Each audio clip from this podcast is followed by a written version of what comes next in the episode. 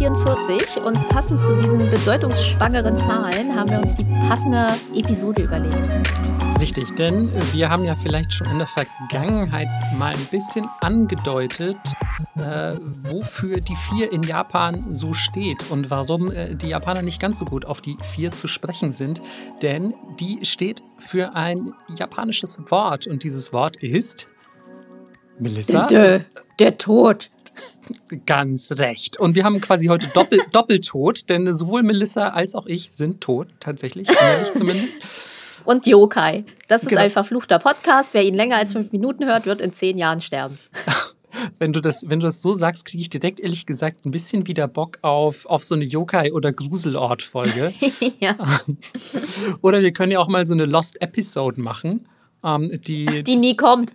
Nee, ja, ja oh, äh, quasi eine Episode, die nie kommt. Oder wir machen so eine, die wir vielleicht auf irgendeinem Tape aufnehmen, also so richtig, so fast VHS-mäßig. Oha. Und, und die bringen wir dann irgendwo in Umlauf und, ähm, und streuen eben das Gerücht, es geistert so eine geheime Lost Nippot-Episode durch die Welt. Und die ist aber natürlich auch maximal verflucht. Also wer dieses Tape dann irgendwie, keine Ahnung, bei Mitternacht anhört oder so, bei dem krabbeln wir dann aus der, aus der Jukebox und, ähm, keine Ahnung, massieren euch ein bisschen die Schultern. Durchwühlen euren Kleiderschrank und euren Kühlschrank. Genau, wir, wir teilen uns das auf, Melissa. Nee, eigentlich ist das beides dein Job. Ja, das stimmt. Ähm, ja, ähm, es wird leider, glaube ich, heute nicht ganz so lustig weitergehen, wie es jetzt gerade angefangen hat. Also, falls ihr das lustig fandet, wenn ihr es nicht lustig fandet, tut es uns, tut's uns voll leid. Dir vielleicht. ähm, aber ja, tatsächlich müssen, müssen wir heute, was heißt wir müssen, wir wollen heute über ein etwas ernsteres Thema sprechen, nämlich das Sterben in Japan, das nun mal einfach dazugehört. Und ähm, ja, auch in Japan, dem, dem Land, wo gefühlt Milch und Honig oder zumindest Zake fließen, wird gestorben. Und ähm, ja, wir wollen uns heute ein bisschen damit beschäftigen, natürlich auch, keine Ahnung, wie woran man stirbt und so weiter. Aber wir wollen jetzt nicht euch den ganzen Tag mit Statistiken bombardieren, weil das könnt ihr auch einfach irgendwie mit zwei Minuten Google-Suche herausfinden. Und wir wollen einfach ein bisschen darüber sprechen, wie ist denn eigentlich Japans Beziehung zum Tod? Wie läuft eine Beerdigung vor allem in Japan ab? Das ist ja ein ganz, ganz anderer Prozess in einem buddhistisch-shintoistischen Land, zumindest hauptsächlich. Und ähm, für uns natürlich ein sehr exotischer Prozess auch, so eine japanische Beerdigung. Deswegen wollen wir euch mal ein bisschen so einen kleinen ja, Ablauf schildern, wie das denn alles funktioniert und euch ja einfach so einen kleinen Überblick über das äh, doch traurige Thema Sterben in Japan bringen. Genau, wichtig zu sagen ist Trigger Warning an dieser Stelle, weil wir reden über tote Menschen, was mit denen passiert. Und ihr kennt uns, äh, wir sind quasi personifizierter Galgenhumor. Also es ist niemals ähm, ja, respektlos gemeint, aber das ist nun mal, wie wir mit unserem Humor mit solchen Dingen umgehen. Also ihr kennt uns und ihr wisst, was passieren wird. Aber ich glaube, nach der Walfangfolge äh, sind alle eh schon abgehärtet. Genau. Ähm, Im Prinzip ist es ein bisschen so ähnlich, nur mit Menschen. Und Ähm, weniger Blut, würde ich sagen. Weniger Blut tatsächlich. Und es geht natürlich ein bisschen respektvoller zu, ähm, denn der Mensch geht ja in der Regel respektvoller mit seinesgleichen um als beispielsweise mit Tieren. Allen voran Wahlen anscheinend. Ähm, ja, ja, aber wir haben noch zwei Menschen zu erwähnen, die hoffentlich nicht tot sind. nee, aber um Gottes Willen, äh, euch möge ewiges Leben beschert sein, denn ihr seid neue Patreons.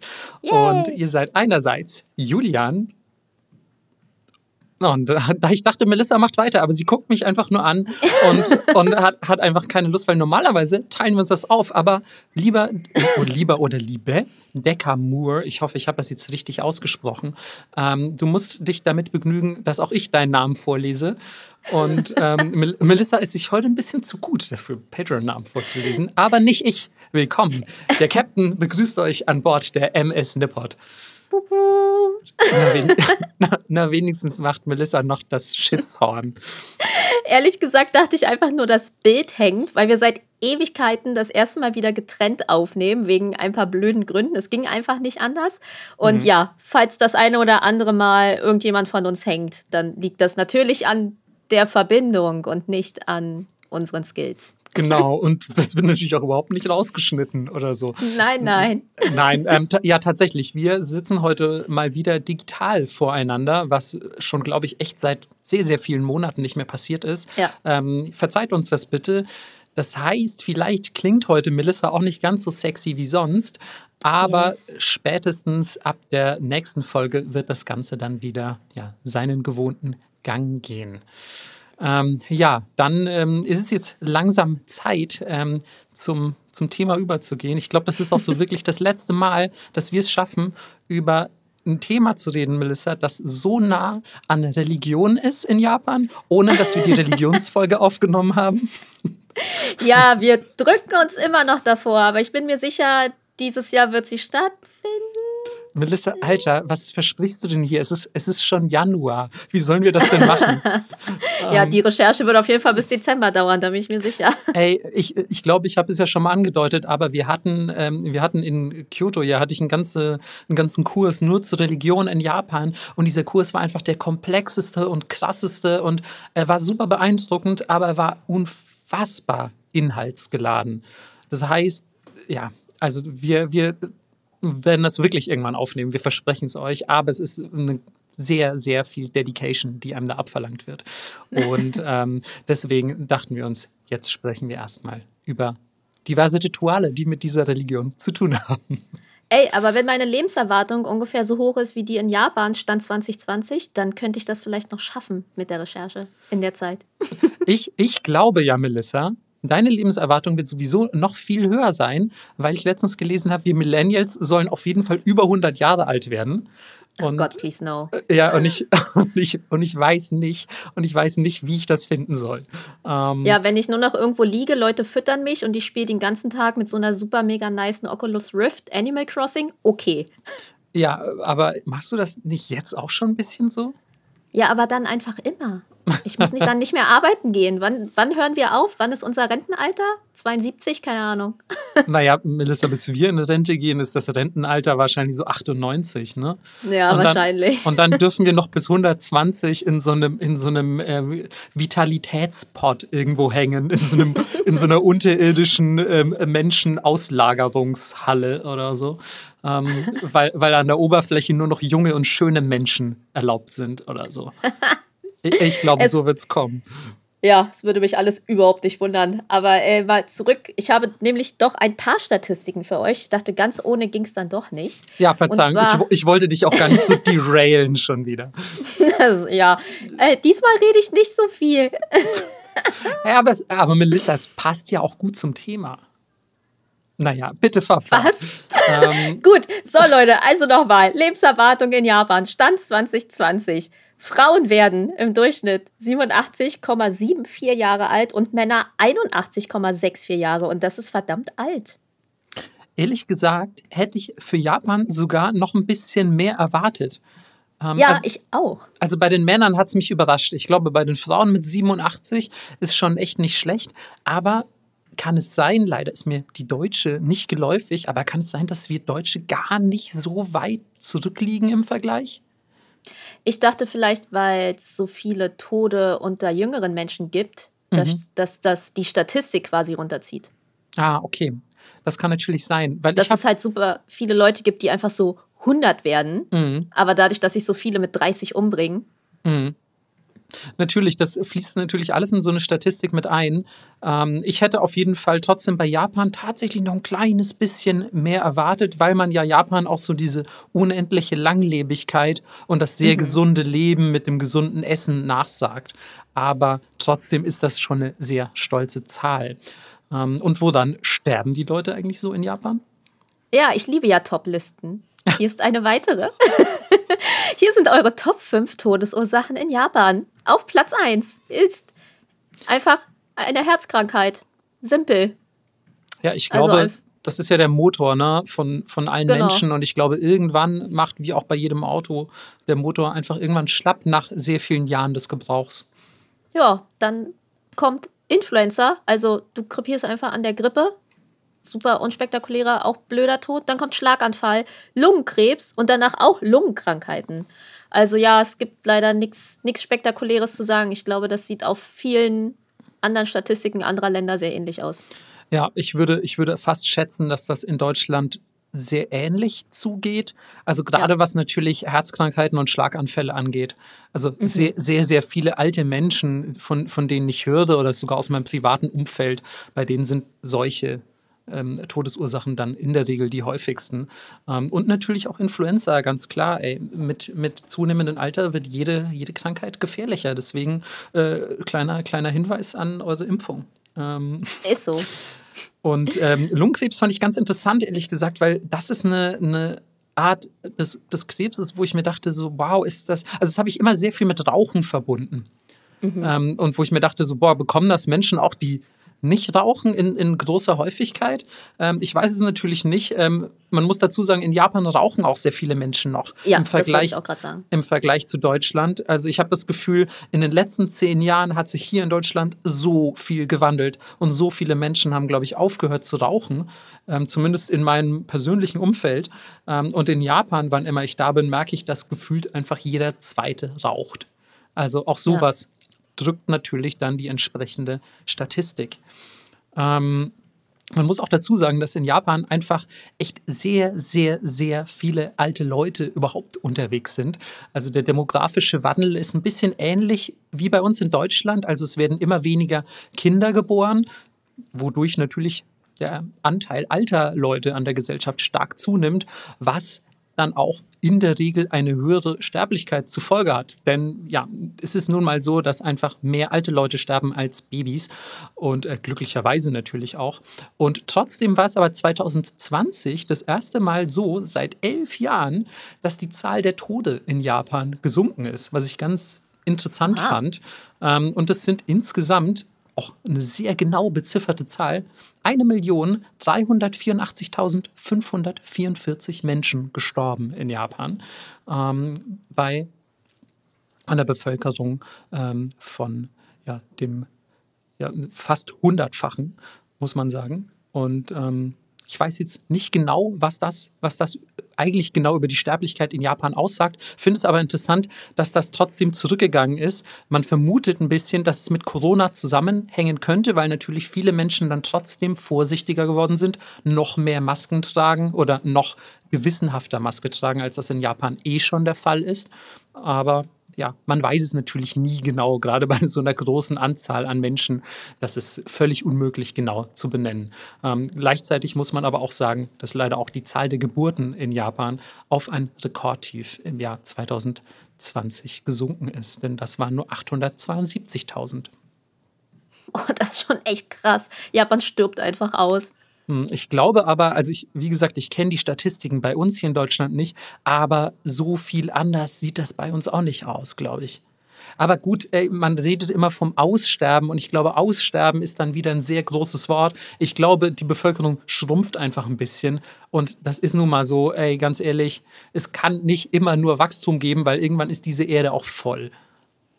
Ey, absolut. Äh, da will ich gar nichts gegen sagen, aber dass Japan ein Überalterungsproblem hat, das ist ja allgemein sowieso bekannt. Ab, absolut. Also der demografische Wandel in Japan, ich glaube, davon hört man auch selbst in den deutschen Medien immer mal wieder, wenn man sich vor allem ein bisschen für dieses Thema interessieren sollte.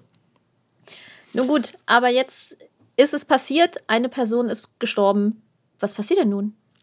Ja, es ist natürlich ein bisschen abhängig von der jeweiligen Religion, denn wie wir wahrscheinlich in der ein oder anderen Folge schon beleuchtet haben, ohne die Religionsfolge tatsächlich aufgenommen zu haben, ähm, gibt es verschiedene Religionen in Japan. Und wie ihr sicher wisst, ist eine vorherrschende Religion in Japan der Shintoismus, gefolgt vom Buddhismus. Und das Schöne an diesen beiden Religionen ist, die schließen sich nicht gegenseitig aus. Das heißt, ihr könnt Buddhist sein, ihr könnt aber auch gleichzeitig Shintoist sein. Ist erstmal eigentlich ganz schön. Ähm, trotzdem ist es aber so, dass über 90 Prozent aller Beerdigungen in Japan buddhistisch geprägt sind. Finde ich genau. ehrlich gesagt ganz schön, ganz schön viel. Ich meine, wir kommen aus einem christlichen Land, hier sind auch über 90 Prozent unserer Beerdigungen wahrscheinlich christlich geprägt. Mhm. Aber gerade, dass du eben zwei Religionen hast, die eigentlich so sehr dominant miteinander koexistieren ähm, und trotzdem 90 Prozent auf buddhistische Weise beerdigt werden, nicht schlecht. Yes. Und 99 Prozent sind auch Einäscherungen. Ähm, in Deutschland sind es nur 58 Prozent, äh, stand nach 2009. Und das geht auch verdammt schnell, nämlich nach ein bis zwei Tagen und vermutlich, weil es einfach gerade im Sommer krass feucht in Japan ist. Also ich glaube, das kommt noch aus einer Zeit, wo man Tote nicht einfach so eine Woche liegen lassen konnte. Ja klar, also du kannst jetzt auch nicht einfach einen Leichnam äh, im, im, Jahr 1800 auf Trockeneis betten und hoffen, dass der in Anführungszeichen frisch bleibt. Das heißt, du musst natürlich auch schon allein wegen der Krankheitsgefahr und so so schnell wie möglich eigentlich die Leiche loswerden. Gleichzeitig kommt auch noch dazu, dass man in Japan, auch das haben wir schon angedeutet, ein ganz anderes Verhältnis zum Thema Tod hat als bei uns. Also Tod ist nirgendwo wirklich geil, ganz klar, da müssen wir nicht drüber diskutieren. Gleichzeitig ist es ja aber so, dass äh, die Japaner schon nochmal eine, eine spezielle Aversion hegen, was den Tod angeht. Mhm. Und wir haben auch schon mal vom Konzept des Kegare gesprochen, also die rituelle Verunreinigung, wenn man so will, ähm, die beispielsweise durch den Kontakt mit toten Dingen entsteht oder mit Blut. Also meistens ist es ja auch irgendwas Totes, wenn Blut rauskommt oder schwer verwundet. ähm, und deswegen ist es so, dass ähm, dass man auch hier so schnell wie möglich diesen Hort der rituellen Verunreinigung, also die Leiche, loswerden möchte und den Toten dann quasi, ja, ich sage mal, so schnell wie möglich in einen Hotoke-Status versetzt. Der Hotoke ist eine Art, ja, im weitesten Sinne Buddha, muss man sagen, also ein Erleuchteter. Und dann ist ähm, der Tote eigentlich nicht mehr gefährlich im Sinne von Kegare. Danach könnt ihr euch quasi nicht mehr verunreinigen rituell, wenn man so will. Denn dann ist diese Person ja quasi in fast einem heiligen Zustand, muss man sagen. Genau, und danach kann die Ahnenverehrung losgehen und das Ziel ist es, so schnell wie es die Pietät und das Gewissen zulässt, den Toten loszuwerden und ihn in seine reine Form zu bringen. Ja, das hast du auch schön gesagt, so, so, so eben es die ja, Pietät zulässt. Ja. Atmet er noch? Nein, okay, let's go. Ja.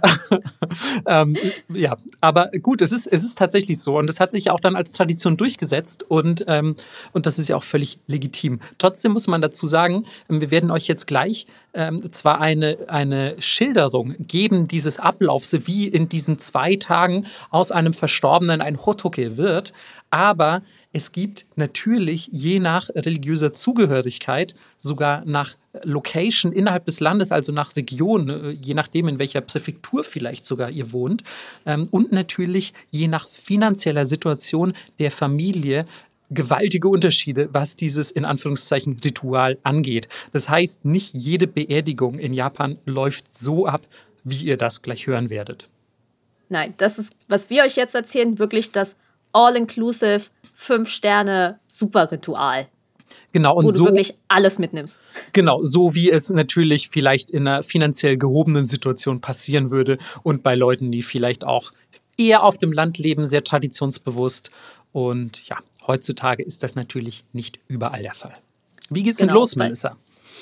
Äh, wie geht es los? Also vorher noch kurz zu sagen, Rituale werden meistens im Haus des der Verstorbenen vollzogen und betreffen die ganze Familie. Wird natürlich schwierig, wenn du in einer 30 Quadratmeter Wohnung in Tokio wohnst. das 30 Quadratmeter, vor. auch super optimistisch für Tokio. Bist du Millionär oder was? genau, diese ganzen Totenriten, wie eben schon gesagt, dienen dieser Reinigung des Ortes. Und deswegen schon mal vorneweg müssen diese Riten im Alltag vermieden werden. Heißt, wir werden zwischendurch immer sagen, und deswegen steckt ihr nicht eure Stäbchen in den Reis, etc. So, Absolut, absolut. Also vor allem ganz kurz abschließend muss man noch dazu sagen, äh, wir haben ja schon einige Sachen auch genannt, wie zum Beispiel die Zahl 4, die einfach Folge 44, wir haben es eingangs erwähnt. In Japan wird es wahrscheinlich keine Folge 44 geben. Dieser Podcast würde wahrscheinlich direkt zu 45 springen oder die ganzen 40er auslassen, denn selbst die Zahl in Japan ist quasi tabuisiert. Also das heißt, man hat ja oft wie ihr wisst, keinen vierten Stock, keine vierte Sitzreihe im Flugzeug, solche Dinge. Ähm, und solche weiteren Tabus werden im Laufe der Folge auf euch zukommen. Genau, und los geht's direkt mit Verhängen des Shinto-Schreins, den man zu Hause hat. Also die meisten Leute haben einen. Wenn man keinen hat, muss man das natürlich nicht tun. Aber wenn ihr einen habt, dann nehmt ihr ein weißes Tuch oder Papier, weil die Götter, die Kami, sollen nicht mit der Verunreinigung in Berührung kommen, die dort stattgefunden hat. Genau, also was noch schlimmer ist, quasi als einen Menschen Kegade auszusetzen, ist natürlich ein Kami, ein, ein Gott, dem Kegade auszusetzen. Ähm, anschließend wird der, der tote Körper, falls er denn noch nicht zu Hause sich befinden sollte, es sterben Leute ja nicht nur zu Hause, ähm, wird der nach Hause gebracht, ähm, wird dort gewaschen und in ein weißes Totengewand gekleidet. Das nennt man Shini Shizoku. Und ähm, das sieht ein bisschen so aus wie, ja, ich weiß nicht, ob ihr so traditionelle Pilger-Outfits in Japans kennt. Ähm, es unterscheidet sich kaum davon, abgesehen davon, dass es eben komplett weiß ist und dass man eine diese, dieses, ja, man hat dieses weiße Stirnband mit diesem, mit diesem Dreieck, was so nach oben steht. Ich kann das schwer beschreiben, aber ihr habt das vielleicht in manchen Anime und so schon mal gesehen, denn auch, ähm, denn auch Priester, die, ähm, die dann die, die Beerdigung quasi begleiten, tragen ein solches Stirnband. Und ähm, das symbolisiert auch so ein bisschen die Wanderung, die man eben ins ins Jenseits antritt. Deswegen also ein Pilger-Outfit, das man dazu trägt. Ähm, diese Leiche wird dann in ihrem Totengewand in, in, so, einer, ja, in so einer Art Holzsarg aufgebahrt. Ähm, Hitsugi nennt man den. Und ähm, dieser wird mit dem Kopf nach Norden ausgerichtet. Das nennt man Kita Makura, also das Nordkissen, wenn man so will, weil angeblich, man weiß es natürlich nicht genau, Buddha höchst selbst damals mit nordwärts gewandtem Haupt ins Nirvana eingetreten ist. Wow. Genau. Wow.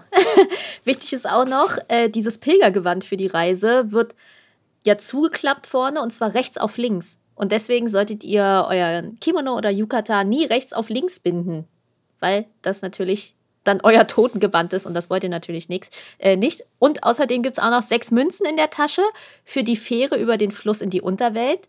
Und davon habe ich in Japan noch nie gehört, lustigerweise. Ich kenne das nur aus unserer westlichen Welt. Fand ich aber witzig, dass viele, viele Religionen einfach diesen Fluss als Symbol haben, mhm. um von A nach B zu kommen. Und vor allem und, auch äh, mit einem mit Fährmann, den man bezahlen muss, ne? So. Auch so geil. Nicht mal, nicht mal im Jenseits bin ich vom fucking Kapitalismus befreit. Ich kann es nicht glauben. ich meine, wo, wo, wo gibt dieser Fährmann, ja? Also gehen wir mal von Charon aus, dem, dem, dem aus der, oh Gott, was ist das denn? Aus, aus welcher, ist das, eine, ist das die griechische Mythologie? Ja, natürlich, klar. Äh, Cerberus und Co. hockt, hockt auch da auch. Genau, Charon kommt ursprünglich aus der griechischen Mythologie. Und der bringt einen über den, über den Sticks. Und dann hat der da sein Geld eingenommen. Wo gibt der das aus? Was macht er mit der Kohle? Vielleicht gibt es im Jenseits auch einen Stripclub. Das werden wir erst später erfahren. ich kann es ich kann's kaum erwarten, Melissa. Oder ich meine, er kauft Snacks für, für die Doggos. Oh, Cerberus Snackies. ja, ist ja auch, der frisst ja auch viel mehr. ja, aber ich, ich, dachte, ich dachte, der kriegt von den Toten auch immer ein bisschen was ab. Also ich glaube, er ist ganz gut genährt. Naja, ja, inter interessant auf jeden Fall, dass die, dass die wirklich auch diesen, diesen Fluss als Symbol quasi dann, dann quasi ja, erwählt haben. So, aber ähm, wo wir, wo wir gerade schon ansatzweise über Tabus gesprochen haben, hier in diesem Schritt kommt auch direkt ein zweites zum Vorschein, und zwar das Kitamakura, das ich gerade schon erwähnt habe, also das, das Nordkissen, ähm, weil eben eine Leiche mit dem Kopf nach Norden schläft, in Anführungszeichen, solltet ihr nie mit dem Kopf nach Norden schlafen, ähm, wenn man denn der japanischen Folklore glauben darf, denn das bringt natürlich auch Unglück oder sogar den Tod mit sich. So ist es. Dann geht es aber auch direkt weiter, denn aus Sicht ähm, buddhistischer Ritualisten ist ja das Totenritual eine symbolische Mönchsweihe und der Tote bekommt tatsächlich auch eine Tonsur geschnitten. Ähm, das Ganze kann aber auch symbolisch stattfinden und wird dann einfach nur kurz mit einem Rasiermesser berührt. Mhm. Fertig. Also ich habe ich hab gesehen, es gab auch irgendwie so ein, ich glaube, es war kein Holzschnitt, aber ein, aber ein Gemälde oder, oder zumindest ein, ein altertümliches Bild, wo tatsächlich noch jemandem eine Tonsur geschnitten wurde. Ja. Und, und, und heute rührt man wohl nur mit der Klinge des Rasiermessers irgendwie den, den Kopf des Toten, wenn man denn überhaupt dieses Ritual macht. Wie ihr sicher jetzt merkt, das sind natürlich schon sehr traditionelle Vorgehensweisen. Nicht jeder, der in Japan stirbt, bekommt eine Tonsur geschnitten. Keine Sorge. Ähm, und was aber vielleicht auch ganz wichtig ist, ähm, dieser Tote, der posthum zum Mönch erklärt wird, bekommt auch einen Mönchsnamen. Und dieser Name wird der sein, der auf die Holztafel im Hausaltar kommt, also diesen Shinto-Schrein, der da, der da abgehangen wird. Und ähm, das fand ich ganz interessant. Das hatte ich noch nie vorher gewusst. Also, dass da gar nicht der tatsächliche Name drauf kommt, sondern, ja. sondern dieser posthum verliehene Mönchsname. Finde ich, find ich auch sehr, sehr interessant.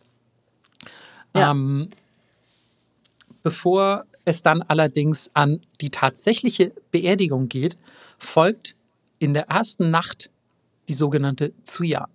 Im weitesten Sinne, was wir im Westen als so eine Art Totenwache bezeichnen würden. Und da kommt normalerweise ein buddhistischer Priester ins Haus, der verschiedene buddhistische Sutren betet, also ja, buddhistische Gebete nennen es wir mal im weitesten Sinne, ähm, direkt an der Leiche selbst und Freunde und Familie können ebenfalls äh, zu Zuya kommen, um vom Toten Abschied zu nehmen, äh, dort ebenfalls zu beten und zum Beispiel ja, Räucherstäbchen zu entzünden.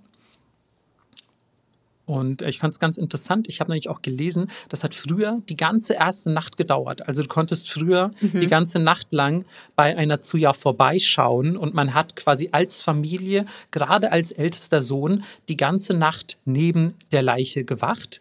Heute ist es tatsächlich so, dass zwischen 18 und 19 Uhr dann meistens ein bis zwei Stunden eine Zuja abgehalten wird. Und ja, wurde also mittlerweile auch sehr reduziert, selbst in diesen ja, sehr traditionellen Kreisen. Genau, überall gibt es natürlich auch Rauchopfer, aka Räucherstäbchen. Heute ist das ein bisschen mehr convenient. Und ähm, ein Beitrag für diese Räucherstäbchen, so nennt man das, ist Geld in Form von kleinen Umschlägen. Das wird dann von den Freunden der Familie, die zur Beerdigung kommt, mitgebracht. Genau, das ist das sogenannte Koden, das die Trauernden da anschleppen. Ein, ein Geldbetrag in einem Umschlag, der variiert je nachdem, wie nah ihr dem Toten standet. Und das wird in der Regel allerdings erst am zweiten Tag mitgebracht. Und zwar, wenn diese tatsächliche Sushiki stattfindet, nämlich, ja, ich nenne es mal das Beerdigungsritual selbst.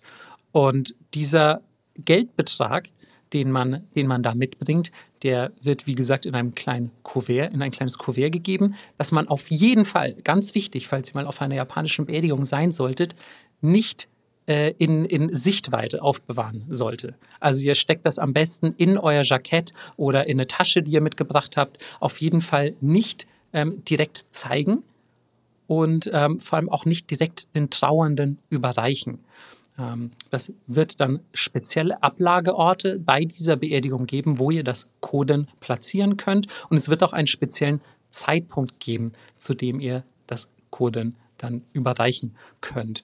Und ein kleiner Hinweis, was die Geldbeträge angeht, die variieren nämlich zwischen 3000 und 30.000 Yen, also das sind so, ich sag mal, zwischen 25 und 250 Euro.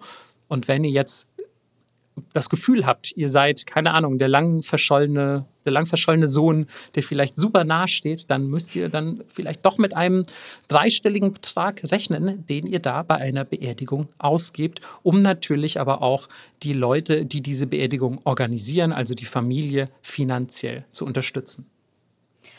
Aber es ist gar nicht so schlimm, weil manchmal muss man ja auch zur Beerdigung von Leuten gehen, die man überhaupt nicht mag.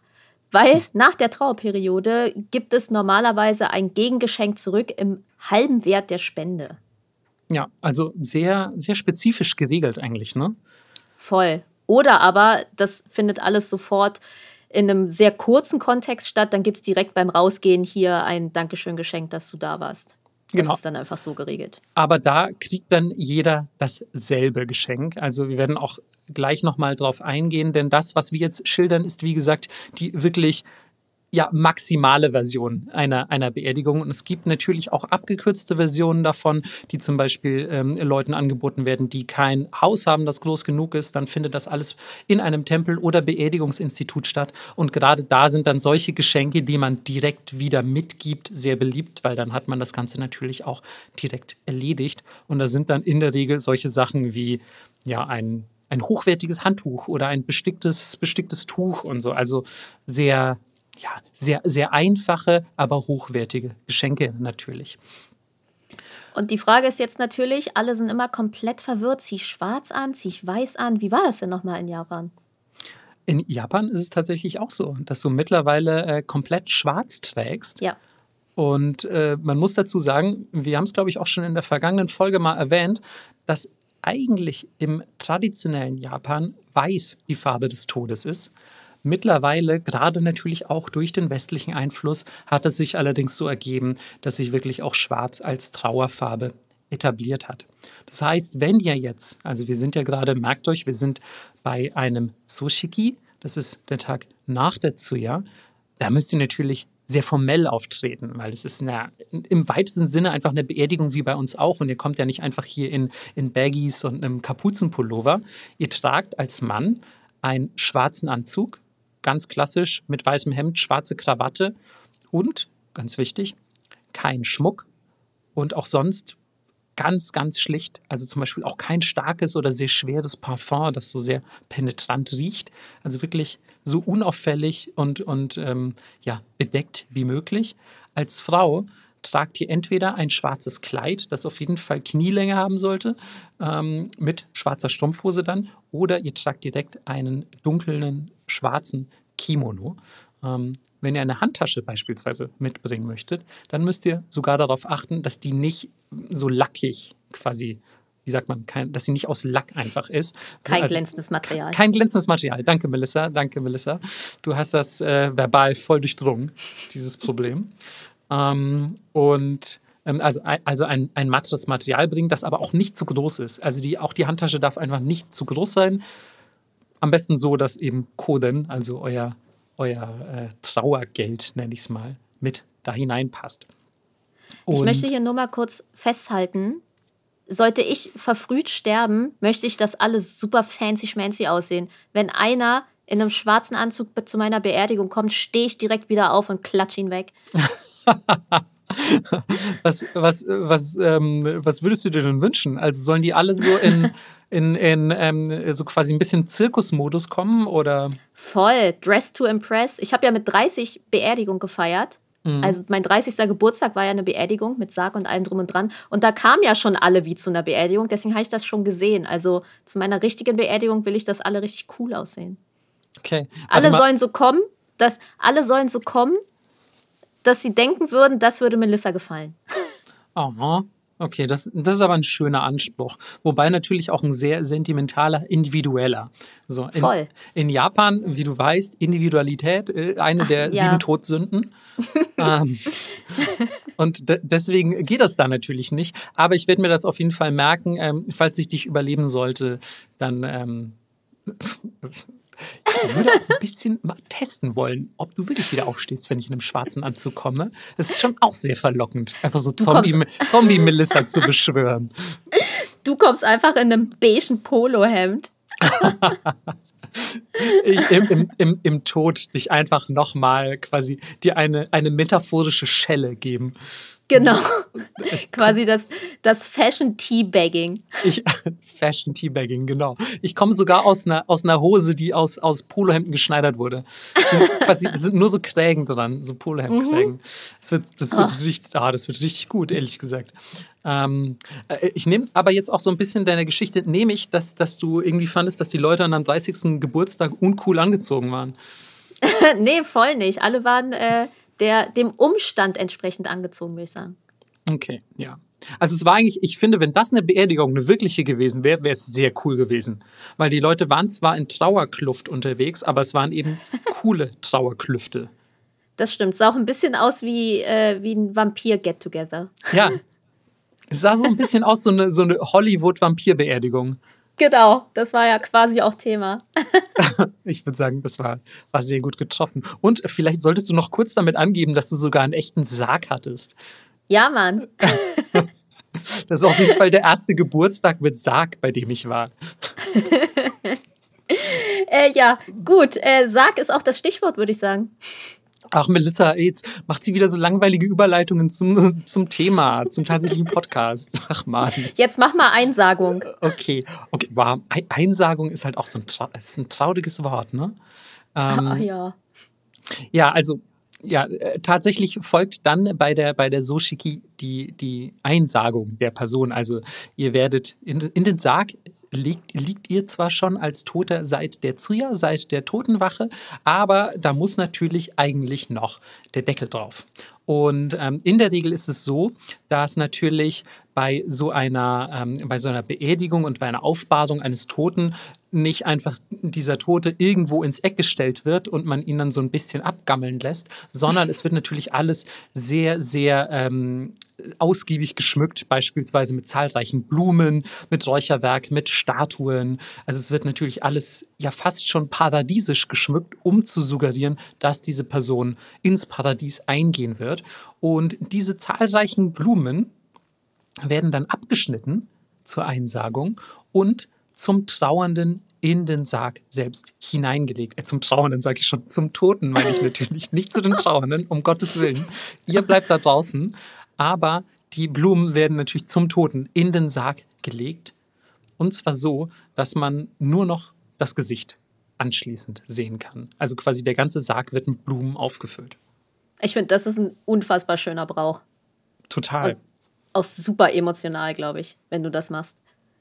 Ah, total. Ich, ich stelle mir das richtig schwierig vor, ähm, mhm. um, um kurz äh, einen Einblick in, in deutsche Beerdigungen zu geben. Ähm, mein Großvater wurde, glaube ich, letztes oder vorletztes, ich habe gar kein Zeitgefühl mehr, äh, Jahr beerdigt. Und ich finde allein schon den Akt, in dem du, ich weiß nicht, ob du schon mal auf einer christlichen Beerdigung warst, aber du nimmst dann ja quasi auch so eine so eine kleine Kelle voll mit Dreck, die du quasi auf den Sarg ähm, mhm. schmeißt, äh, um dich quasi zu verabschieden. Und das fand ich auch schon sehr, sehr emotional, muss ich sagen, da quasi so ein bisschen Erde auf, auf den Sarg des Großvaters zu werfen und so. Deswegen stelle ich mir es da noch viel, viel intensiver vor, ehrlich gesagt, dass man Blumen, die direkt ja auch ums Grab herumstanden, da abschneidet und dann zu dieser toten Person, die man ja auch noch sehen kann, der ist ja noch nicht, hier ist noch kein Deckel drauf oder so, direkt ja. in den Sarg legt.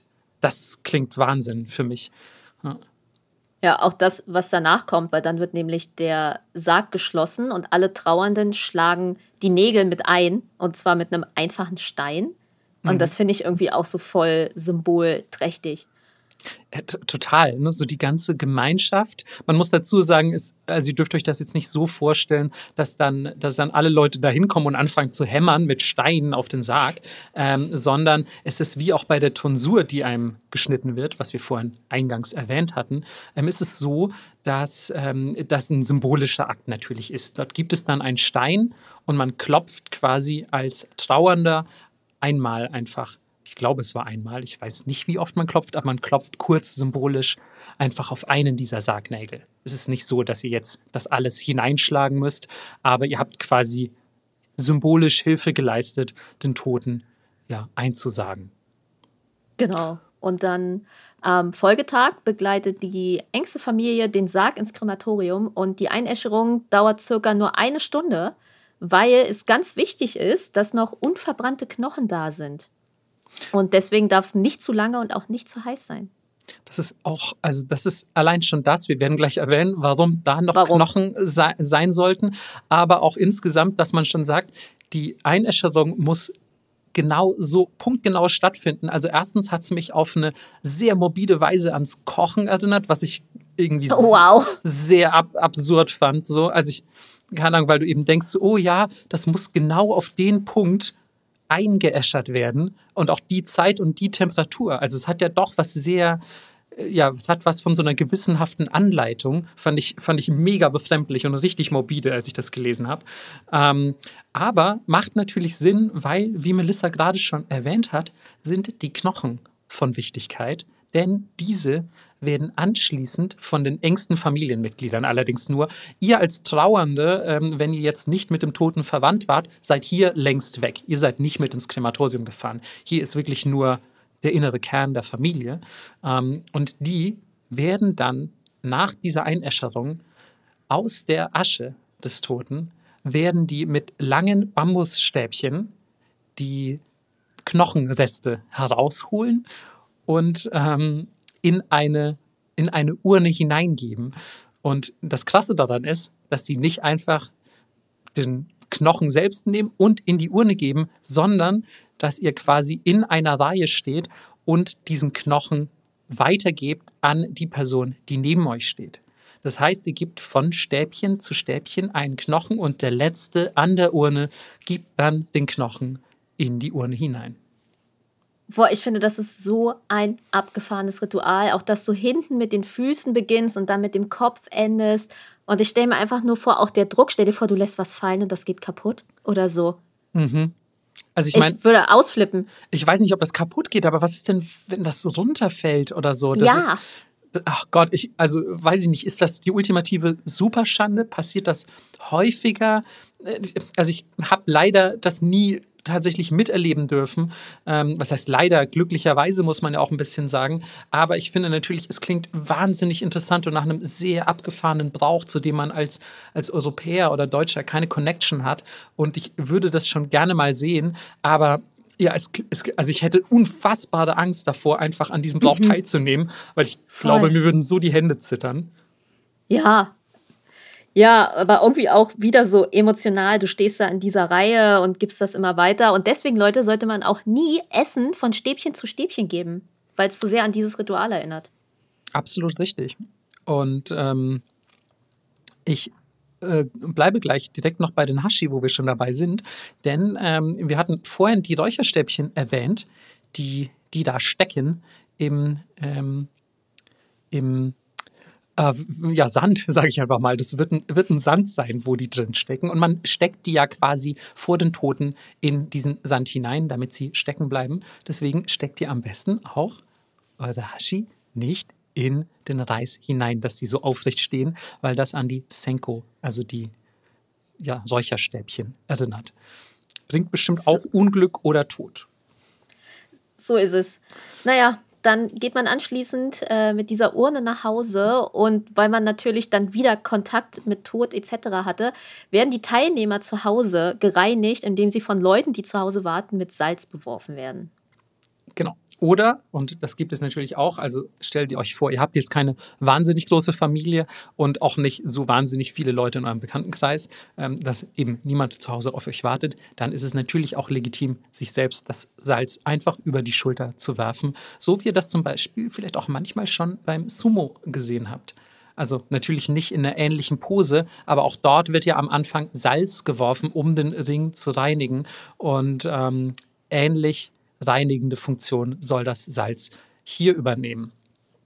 Was ich aber auch ganz interessant finde, ist, wenn ihr als ähm, Gast, das muss man jetzt dazu sagen, gehe noch mal kurz zur Gastphase, zum Beerdigungsritual ähm, zurück. Wenn ihr als Gast nach Hause fahrt von so einer Sushiki, einer Beerdigung, dann geht auf keinen Fall direkt nach Hause, denn man sagt zumindest, dass einem dann die Geister direkt nach Hause folgen. Deswegen sollte man immer zuerst bei einer Art öffentlichen Platz anhalten und da ein bisschen Zeit verbringen. Das heißt, geht zum Beispiel mit eurer Familie oder mit den Leuten, mit denen ihr dort wart, ähm, in ein Restaurant. Von mir aus geht auch nur in den Konbini und kauft da Sachen. Ähm, geht, wenn euch denn die Stimmung danach sein sollte, vielleicht shoppen, keine Ahnung, geht auf jeden Fall nicht direkt nach Hause, denn ihr müsst erst die Geister in die Irre führen, damit sie nicht euer Zuhause heimsuchen. Ich liebe das. Diese ganzen Geistersachen, das ist alles so geil. Aber ich meine, das gibt es in Deutschland auch. Ich, äh, eine Freundin von meiner Mutter zum Beispiel sagt immer so: Oh Gott, du musst nach dem Friedhof die Tür zumachen, sonst folgen dir die Geister nach Hause. Warte mal, was meinst du? Du musst vom Friedhof die Tür zumachen? Genau, wenn du gehst, das Friedhofstor sozusagen, da ist ja meistens eine Tür ja. oder so. Genau, oh. musst du zumachen. Oh, das habe ich zum Beispiel auch noch nie gehört. Echt? Ja. Und ich weiß nicht, ob ich das schon mal erzählt hatte. Äh, bei meiner Familie, die asiatische Seite, ist es auch Tradition. Die äh, ersten paar Wochen, wenn du zu Besuch kommst zu jemandem, guckst du das Baby an und sagst so, Alter, das ist das hässlichste Baby, was ich in meinem ganzen Leben gesehen habe. Hättest du es nicht nochmal reinschieben können? Was ist los mit dir? Damit die Geister das nicht holen. Damit die Geister denken, das Kind ist hässlich. Das ist, das ist echt so abge, abgespaced. Also du hattest es schon mal erzählt, aber ich finde diese, ja, diese Brauchtümer, die quasi ja. dafür sorgen sollen, dass man dass man irgendwie ja die Geister in Schach hält im weitesten Sinne, finde ich unglaublich interessant. Vor allem, weil das ja auch mhm. immer so ja so fast banale Dinge sind, als würden die Geister irgendwie komplette Idioten sein. Also, so, weißt du, es sind so, hm, ja, okay, diese Person wird wohl in diesem Konbini wohnen, dann bleibe ich hier. Ein Konbini habe ich zu meiner Lebzeit noch nie gesehen. Also, weißt du, ich denke mir so, wow, aus welcher, aus welcher Zeit äh, auch diese, diese Brauchtümer kommen und so. Ich, ich finde es wahnsinnig charmant und auch ein bisschen, auch ein bisschen unheimlich natürlich. Aber in erster Linie finde ich es einfach ja fast, fast schön, weil auch dadurch der Glaube natürlich an die Geister gestärkt wird und du sagen kannst, so, hey, wenn man sich als Gesamtgesellschaft sowas erzählt, dann glaubt man halt auch vielleicht einfach mehr an Geister. Und da dann, dass, keine Ahnung, die, die Oma oder der Opa irgendwie noch, noch irgendwie da ist, sei es als Energie oder auf dem Weg ins Paradies und so, das, ah, ich finde es ich find's echt schön, eigentlich. Aber gut, vielleicht sind wir auch einfach morbide Weirdos. ja, beides vermutlich. Äh, ja. ja. So Leute, jetzt habt ihr es geschafft. Ähm, ihr habt gemerkt, diese Zeremonien, also die Leitung einer familiären Bestattungszeremonie ist unfassbar kompliziert. Und äh, normalerweise, wenn man es traditionell macht, äh, macht es der älteste Sohn. Mhm. Aber natürlich sterben die meisten Leute heute einfach im Krankenhaus oder im Spital, wo auch immer. Und deswegen übernehmen das dann meistens einfach Bestattungsinstitute. Und die Kosten liegen circa bei 15.000 Euro. Sterben ist so teuer, ey. Ich, ich glaube aber auch in Deutschland ist das nicht so viel billiger, ne? Allein, nee, was, allein was so ein Sarg kostet, ey, das ist echt Wahnsinn. Ähm, ja. da, ist es, da ist es auf jeden Fall, glaube ich, mit einer, mit einer, wobei, nee, also gut, es ist vielleicht kein so teurer Sarg dann in Japan. Ich weiß es nicht, weil du brauchst ja eigentlich den Sarg und die Urne. Weil du wirst ja, ja du wirst ja in 99 Prozent aller Fälle eingeäschert. Ähm, und der Sarg ist ja vorher aber schon da bei Tsuya und Tsushiki, aber das ist wahrscheinlich nicht dieser klassische deutsche Eichensarg, der, der irgendwie gemacht wird, um ihn ins Grab hineinzulassen. Aber trotzdem, 15.000 Euro ist eine wahnsinnige Stange Geld, ehrlich gesagt, die sich natürlich ja. auch nicht jeder leisten kann. Ähm, deswegen ist das jetzt, wie gesagt, zum Abschluss sei es nochmal erwähnt, das ist nicht der normale Standard, auf dem das läuft, auf dem Level, sage ich einfach mal. Nee, absolut nicht. Aber es ist noch nicht vorbei, Leute, weil jetzt beginnt die Trauerzeit. Und äh, bevor die Trauerzeit beginnt, muss man vielleicht noch kurz sagen, dass die Urne, die ähm, dann ja zurückgeblieben ist, eigentlich im Bestattungsinstitut, ähm, mit nach Hause genommen wird von den Leuten, die nach Hause gehen und anschließend ohne Zeremonie einfach ganz unspektakulär im Familiengrab beigesetzt wird. Also da, ab da ist quasi der, der rituelle Prozess schon zu Ende, sobald man ähm, in der Urne gelandet ist und die von Melissa erwähnte Trauerzeit kann beginnen. Yes. Und zwar beträgt die Trauerzeit sieben Wochen, also 49 Tage. Und das ist die Zeit, die Buddha in Meditation verharrte, bevor er die Erleuchtung fand. Und diese Seele quasi in der Urne, also die Seele des Verstorbenen, absolviert eine Reise und braucht dementsprechend Unterstützung. Genau, denn diese Reise ist natürlich gar nicht so einfach. Vor allem, ja, gut, das Jenseits klingt jetzt erstmal irgendwie ganz chill, so man hovert ein bisschen als Geist rum und ist ja wahrscheinlich unsterblich, weil man schon tot ist. Aber nein, ähm, denn in der Vorstellung, äh, die, ähm, die man in Japan pflegt, ist es so, dass der Tote jede einzelne Woche dieser sieben Wochen eine Gerichtsverhandlung durchläuft in der er vor zehn Richtern sich rechtfertigen muss. Und ja, das, äh, ich sag mal, Outcome, das Ergebnis dieser, dieser Gerichtsverhandlungen kann natürlich glücklicherweise durch Gebet und Opfergaben positiv beeinflusst werden. Deswegen muss man in diesen 49 Tagen ordentlich beten und opfern am Hausaltar. Heißt, die Richter sind eigentlich ein bisschen korrupt. Es stimmt eigentlich, wenn du es so sagst, sind die Richter ein bisschen korrupt. Vor allem, ihr müsst natürlich, also es geht jetzt nicht, ihr seid nicht vor Gericht, äh, weil ihr das Parkverbot im Jenseits äh, missachtet habt, sondern es geht natürlich um euer Leben selbst, das, das quasi äh, da bewertet wird. Und also eigentlich ist es schon ziemlich, ziemlich korrupt, das System, weil es kann natürlich auch sein, dass jemand, der einfach im Leben sehr, sehr viele Missetaten vollbracht hat, da landet und die Familie opfert einfach richtig ausgiebig und dann lassen sich dann die Richter äh, bestechen, frage ich mich. Also es ist ja schon ein sehr fragwürdiges System. Was sind das denn für Richter? Ich bitte dich. Hört sich für mich sehr menschlich an. Oh nein, Melissa, bitte sag mir nicht, dass es auch im Jenseits menschlich zugeht. Das kann ich, das kann, ich kann nicht mehr, Melissa. Ich kann keine, ja. ich kann keine Menschen mehr. Ist halt echt so. Naja, gut, also äh, die sieben Wochen sind vorbei. Dann gibt es zum Abschluss dieses ganzen ja, Prozederes noch äh, eine größere Feier für Bekannte und Verwandte in dem Tempel. Und es gibt auch noch Dinge, die man dann nicht tun sollte im Jahr des Todesfalls. Das ist richtig, denn ihr solltet zum Beispiel als Familie des Hinterblie äh, als Gott, als Familie des Hinterbliebenen, genau, als Familie des Toten oder als Hinterbliebene, solltet ihr ähm, zum nächsten Neujahrsfest auf keinen Fall einen Schrein besuchen. So wie das in Japan natürlich absoluter Mainstream-Brauch ist. Also es ist wirklich das allernormalste und quasi Pflichtprogramm, zu Neujahr einen Schrein zu besuchen. Aber das nächste Neujahrsfest nach dem Tod eines Angehörigen, das ist tabu. Da bleibt ihr zu Hause und es kommt sogar noch schlimmer, zumindest falls euer Hobby das Kartenschreiben ist, denn ihr versendet auch keine Karten mit Neujahrsgrüßen an Freunde, Bekannte oder Familie. So ist es. Aber ihr könnt trotzdem am Bonfest teilnehmen, denn da wird äh, in bestimmten Abständen den Ahnen gedacht und es gibt dann auch so Seelenmessen, die im 1., im 3., 7., 13. und 33. Jahr stattfinden. Und nach 33 Jahren hat es dann die Seele endgültig ins Jenseits geschafft. Und ihr könnt zum Beispiel dieses kleine Ahntäfelchen, wo der Mönchsname drauf stand, dann auch abnehmen.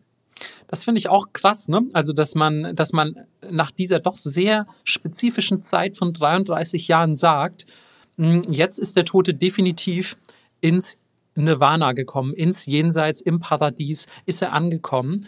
Und jetzt können wir auch seine Tafel abnehmen. Also das heißt, nach 33 Jahren wird wirklich auch diese Person aus dem Hausaltar entfernt. Ja, aber ich finde, irgendwie passt es auch, weil ich habe zumindest das Gefühl, im echten Leben bist du mit 33 eigentlich auch mehr oder weniger ein fertiger Mensch. Mhm.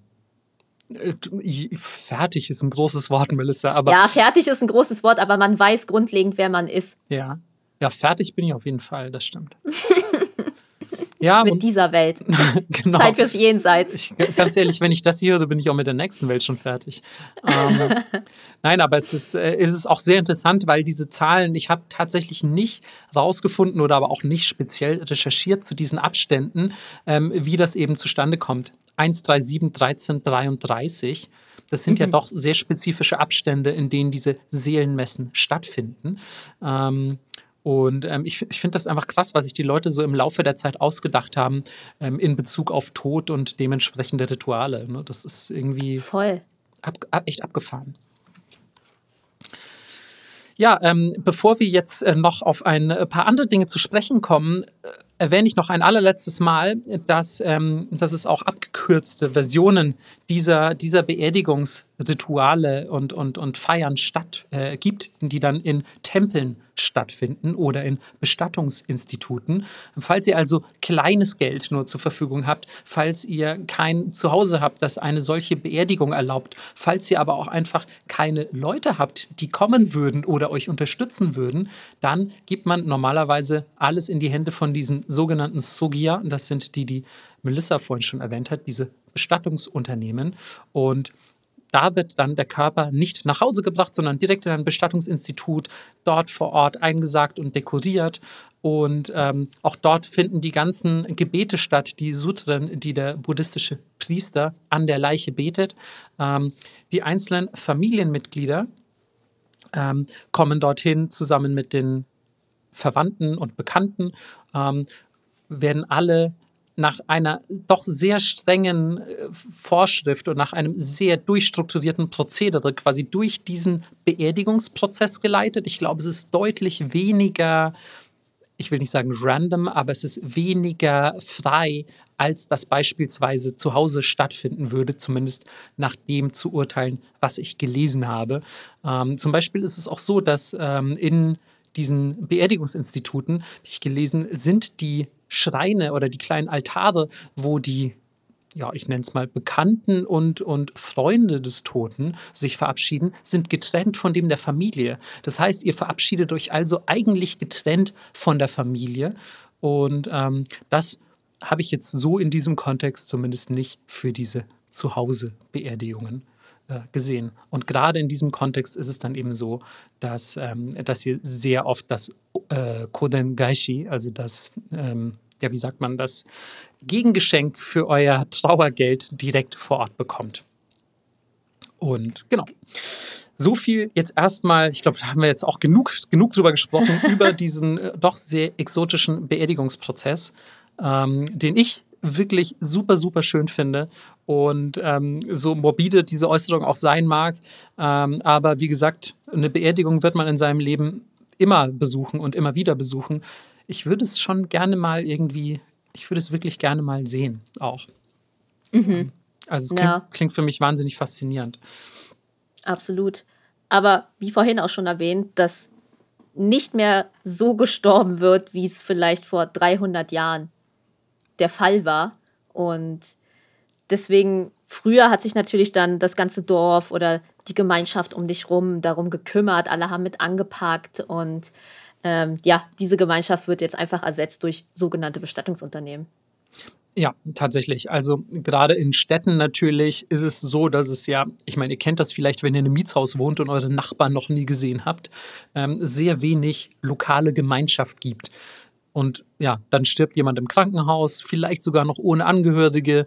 Was macht man da? Dann ist all das, was wir gerade beschrieben haben, ja überhaupt nicht mehr möglich. Das heißt einfach die Modernisierung unserer Zeiten, in denen wir leben, ja, steht diesem, diesem japanischen Beerdigungsritus äh, maximal im Weg einfach. Und ich behaupte auch einfach an dieser Stelle, es wird nur eine Frage der Zeit sein, bis sich kaum noch jemand daran erinnert. Also das ja, wird, das wird in, den, in den nächsten Jahren noch, noch viel, viel abgespeckter werden. Du hattest ja, glaube ich, auch schon erzählt, dass du ähm, von Claudias ähm, Beerdigungsbesuch gehört hast. Claudia erinnert euch vielleicht, wenn ihr fleißige Nippot-Hörerinnen seid. Ähm, das ist ein Gast, den wir hier schon mal hatten, die in Japan wohnt, eine, eine Freundin von uns, eine gemeinsame. Und ähm, ja, du hast, hast glaube ich, ihren Beerdigungsbericht gelesen und hast auch da schon als Vergleich gemeint, es war deutlich, deutlich abgespeckter. Genau, absolut. Also äh, 8900 Kilometer heißt ihr Blog, da könnt ihr mal reinschauen und äh, es ging alles viel schneller auf jeden Fall. Vielleicht stand sie dem Toten auch nicht so nahe, aber ich glaube, das wird einfach nicht mehr in dieser Ausführlichkeit praktiziert. Und äh, da gibt es tatsächlich auch Fotos auf dem Blog, falls ihr mal sehen wollt, wie sowas aussieht. Ah, cool. Den muss ich mir wirklich auch mal angucken. Mhm. Ähm, was die, die Übersichtlichkeit des Rituals angeht, muss man vielleicht noch hinzufügen, dass wenn ihr nicht besonders nahe steht, dem Toten, ähm, dass ihr nur eins von beiden besucht, nämlich Tsuya oder Sushiki. Also das heißt, ihr geht entweder zur Totenwache oder ihr geht zur Beerdigung selbst aber ihr geht eigentlich nicht zu beidem. Und wenn ihr zum Beispiel nur bei einer Zuya seid, die ja eh nur ein bis zwei Stunden dauert, dann ist das natürlich eine relativ kurze Angelegenheit. Das heißt, ihr gebt vielleicht kurz das Koden ab, sagt eure Gebete, verabschiedet euch von den Toten und sagt den, äh, sagt der Familie quasi, gebt ihr, gebt ihr eure Beileidsbekundungen und das war es dann ja auch schon wieder eigentlich. Ja, und wir sprechen jetzt natürlich die ganze Zeit von Freunde und Familie etc. Aber gerade in Japan muss man auch darüber reden, wie ist es eigentlich, wenn es überhaupt niemanden gibt. Weil ihr kennt vielleicht noch unsere Hikikomori-Folge, falls ihr die nicht gehört habt, müsst ihr ganz an den Anfang zurück. Oder unsere Suizid-Folge in Japan. In Japan. Das, äh, wir haben keinen Suizid in Japan begangen, sonst wären wir nicht hier. Aber die Suizid- obwohl doch, das ist eigentlich richtig. Suizid in Japan, was rede ich denn? Die, die, Folge über Suizid in Japan. So, so. genau. Ja. Also. Oder ihr habt die Folge über Suizid in Japan gehört. Und ja, es gibt gerade meist Männer, jetzt in Corona waren es tatsächlich mehr Frauen, die einfach einen einsamen Tod sterben. Ja, einen sogenannten Kodokshi. Ähm, Kodok ist die Einsamkeit, Shi ist der Tod also ein einsamer Tod. Und ähm, das betrifft natürlich vor allem Alleinstehende im Alter, aber so gerade in, im Alter, wo man vielleicht noch nicht unbedingt ans Sterben denkt, ähm, sind davon sehr oft Männer betroffen, ähm, was wahrscheinlich auch ein bisschen daran liegt, dass ähm, das, das Japanische gerade durch Dinge wie Karoshi, ihr kennt das vielleicht noch, der Tod durch Überarbeitung und so, vor allem dann auch, wenn ihr jetzt, sagen wir, ihr seid 50 Jahre alt, habt es irgendwie wegen eures super stressigen Jobs nicht geschafft, irgendwie vielleicht eine Beziehung zu führen, eine Frau zu finden, was auch immer. Und ihr seid einfach äh, der Lieblingsmitarbeiter äh, eures Chefs. Ihr klotzt die ganze Zeit nur ran, ihr arbeitet Tag ein, Tag aus. Und ja, dann an eurem 51. Geburtstag macht euer Herz einfach schlapp. Und ja, ihr habt sowieso noch bis äh, abends gearbeitet, singt am Schreibtisch in euch zusammen und das war's. Und ähm, ja, solche Leute ähm, werden natürlich auch nicht in den Genuss eines solchen Rituals kommen. Und das ist leider auch ein, ja, ein Phänomen, das in Japan in den letzten zehn Jahren extrem zugenommen hat. Um genau zu sein, hat sich die Zahl der Kodokushi verdreifacht. Und das ist ja doch sehr besorgniserregend, wie ich finde, weil das ist ja nicht nur traurig, sage ich mal, allein zu sterben. Ich behaupte jetzt zwar mal so, hey, jeder stirbt auch irgendwie ein bisschen für sich allein, weil auch wenn Leute um mich rum sind, so der Tod ist, glaube ich, eine sehr persönliche Sache.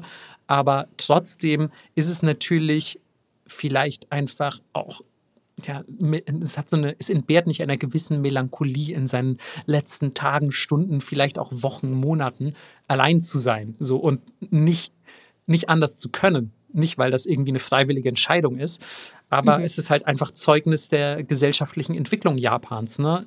Wie du auch schon gerade auf die Hikikomori hingewiesen hast, die sind ja nur einer von vielen Faktoren, ähm, die, die da zu diesem Phänomen mit beitragen. Also Japan ist einfach, es wird immer desozialisierter, nenne ich es einfach mal. Viel, viel distanzierter voneinander. Und dann ja, kommt es eben so weit, dass immer mehr Leute alleine sterben. Ja, es gibt natürlich Lösungsansätze dafür. Ähm, die morbiden sind halt sowas wie Bewegungssensoren in Wohnungen alter Leute oder KIs, die den Stromverbrauch und so weiter auslesen. Aber äh, es gibt ja jetzt auch einen Einsamkeitsbeauftragten in Japan und die Regierung versucht halt regelmäßige soziale Events für Senioren zu schaffen, etc. Aber ich glaube, es ist sehr schwierig. Also ich glaube auch, dass das ähm ich weiß nicht, Mann. Ich, also ich habe ja das Gefühl, dass wir selbst in, in äh, Deutschland unter einer ähnlichen Entwicklung leiden. Ähm, nicht ganz so krass wie in Japan, weil natürlich auch Japan sowieso nochmal, sag ich mal, durch den, durch den nationalen Charakter und, und durch die kulturellen Eigenheiten, glaube ich, eine so vielleicht ein bisschen prädestiniert dafür ist, diesem, diesem Phänomen zu verfallen. Aber auch in Deutschland, ich glaube, das ist einfach eine ja, das ist die Zeit, in der wir leben, mit, mit technologischen Fortschritten, denen wir selbst quasi nicht mehr Herr werden und, und die irgendwie quasi in Zeiten der Überkommunikation nur noch Kommunikationsverdruss und so. Ich will da jetzt gar nicht zu weit drauf eingehen. Ich merke schon, oh Gott, oh Gott, ich fange schon an zu schwurbeln. Aber ich glaube tatsächlich, dass wir, wie auch bei Karoshi übrigens, also dem Tod durch Überarbeitung, auch außerhalb Japans immer mehr auf dieses Phänomen treffen werden vor 10, 15 Jahren hat man noch gesagt, boah ja, Karoshi, voll, voll das krass japanische Phänomen. Diese verrückten Japaner arbeiten sich alle zu Tode. Heutzutage ist es tatsächlich kein rein japanisches Phänomen mehr. Also wie lange wird das noch mit Kodokushi so sein? Ne? Ich meine, im Absolut. Prinzip gibt es das überall, wir nennen es nur anders. Ja, ich bin in beide Richtungen gespannt, weil natürlich wir sind die erste Generation, die mit dem Internet alt wird und oft, glaube ich, liegt es auch einfach daran, dass dein Körper nicht mehr so kann. Aber durch die Digitalisierung haben wir ganz andere soziale Strukturen, die wir nutzen können. Also wir können einfach sagen mit 80, wenn meine Hände mitmachen und ich keine Arthritis habe, so ich gönne mir einfach den ganzen Tag WoW mit meinen Clan und alle sind 80. oh mein Gott, das ist eine, also es ist einerseits eine wunderschöne Vorstellung, andererseits sind es aber auch genau die Dinge, muss ich leider sagen, die ja auch so ein bisschen zur Vereinsamung führen, weil die Leute, ja, glaube ich, Frage ich, ich glaube halt, also klar, es ist, es ist nicht so einsam wie, um jetzt mal in, in Gamer-Termini zu bleiben, ähm, so ein Singleplayer-Spiel zu spielen. Ganz klar, du spielst da mit deinem Clan und hast irgendwie Online-Interaktion, aber, sage ich mal, dieses ganze, dieses ganze Online, diese ganze Online-Welt trägt ja auch massiv dazu bei, dass die, dass die analoge Welt, glaube ich, einsamer wird, behaupte ich zumindest. Ähm, weil du könntest ja auch rein theoretisch rausgehen und dich mit Leuten treffen. Nee, nee, ich sage, wenn dein Körper nicht mehr kann. Ach so, wenn, wenn du wirklich ach so, okay. bettlägerig bist. Mhm. Okay. Weil im Moment ja. können die Leute nur Fernsehen gucken. Das, das stimmt auf jeden Fall, ja. Und mit ihrer Zimmernachbarin reden. So. Ich, ich warte noch auf irgendwelche Headsets, die uns dann einfach irgendeine so VR-Sache vorgaukeln, die wir auch mit Gedanken, ja. mit Gedanken steuern und so. Ja, wahrscheinlich. I'm so ready. Ja. Naja, gut. Aber Melissa, du bist jetzt schon ready. Ich bin wirklich, ich bin jetzt schon bereit, Leute. Leg mich in den, in den Biopod mit meiner VR-Brille. ja, du, Melissa hat einfach die blaue Pille genommen. Ja. Ist so. Ähm, ja, ähm, ein, ein, ein kleiner Exkurs in, in die Zukunft. Wir hoffen, ihr verzeiht ihn uns. Ähm, äh, vielleicht auch ganz interessant noch, wo wir schon bei so ein bisschen beim, ich sag mal, Sterben im Wandel der Zeit sind.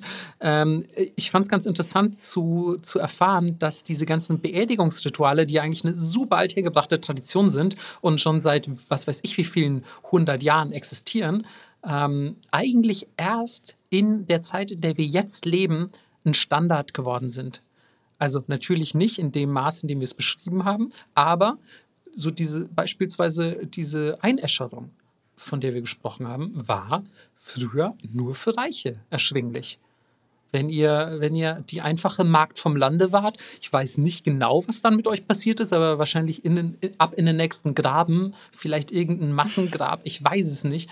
Ähm, Tatsache ist auf jeden Fall, ähm, dass das, was wir jetzt beschrieben haben, eigentlich, ja, eigentlich nur für reiche Leute früher zugänglich war. Und heute muss man ja auch leider sagen, entwickelt es sich wieder in diese Richtung. Ne?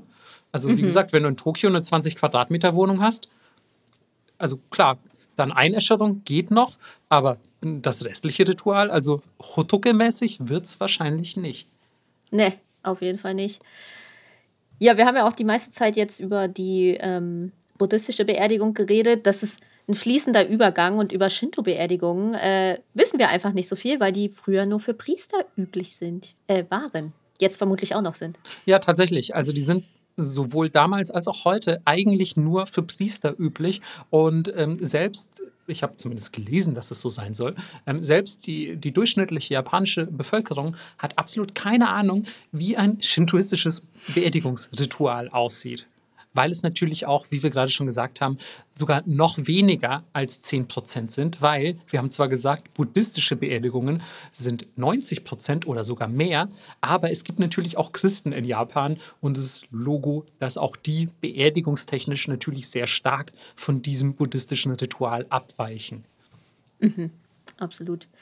Äh, ja, jetzt bleibt uns als letztes eigentlich nur noch zu sagen, da, wo die Urne hinkommt, ist der Friedhof. Und wie sehen diese Friedhöfe aus?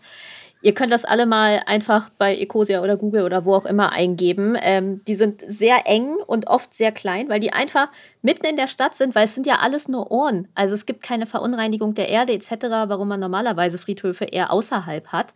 Ähm, ja, deswegen hat man teilweise, man biegt um die Ecke mitten in Tokio, bam, Friedhof. Und in Berlin hat man das auch, aber eher, weil Berlin so krass gewachsen ist. Hier sind die dann teilweise auch einfach so mitten, mitten in der Stadt neben dem U-Bahnhof. Ja, das stimmt. Also in Japan bin ich wirklich schon an den ja, unerwartetsten Orten auf, auf Friedhöfe gestoßen. Ähm, ja. und, und du hast es gerade ganz gut zusammengefasst. Du biegst um eine Ecke und plötzlich ist da so dieses, dieses Meer aus, ich nenne es mal ja, Grabstein. Es ist nicht der Grabstein, den, den, genau, es, es sind Pfeiler eher. Also es sind nicht die Grabsteine, die ihr euch vielleicht gerade darunter vorstellt, die wir hier im, im christlichen Raum kennen, sondern die sind viel kleiner, schmaler und eben höher. Also sind so, so kleine Pfeiler, auf denen, auf denen ähm, Kanji eingraviert sind, also die Namen. Und ähm, dort ähm, ja, werden, werden dann die, die Urnen aufbewahrt, der, der gesamten Familie auch. Und ähm, dann kommt eben ein weiterer Name an dieses Familiengrab, sobald da eine Neuurne hineingelangt. Ja, aber der Name steht schon da. Haha. Bisschen gruselig. Kommt auf die, also das, wir hatten das nicht, glaube ich, schon mal in einer Folge, als wir über, wo waren das? Wir hatten, glaube ich, über die Farben gesprochen oder so, weil, ihr werdet gleich äh, merken, die Farben sind von Bedeutung ähm, also in, in, denen, in denen euer Name auf dem, auf dem Grabstein steht. ja. ähm, ich bin mir sicher, wir hatten das schon mal in irgendeiner Folge angedeutet. Ja. Naja, die Namen äh, der lebenden Familienmitglieder sind nämlich rot geschrieben, weil das wird dann einfach alles direkt auf dieses Familiengrab äh, graviert. Das muss man dann nicht extra nochmal machen, ist ja auch praktisch. Total. Also das heißt, ihr müsst quasi nur die Farbe ändern und dann sieht man, wer noch lebt und wer schon gestorben ist.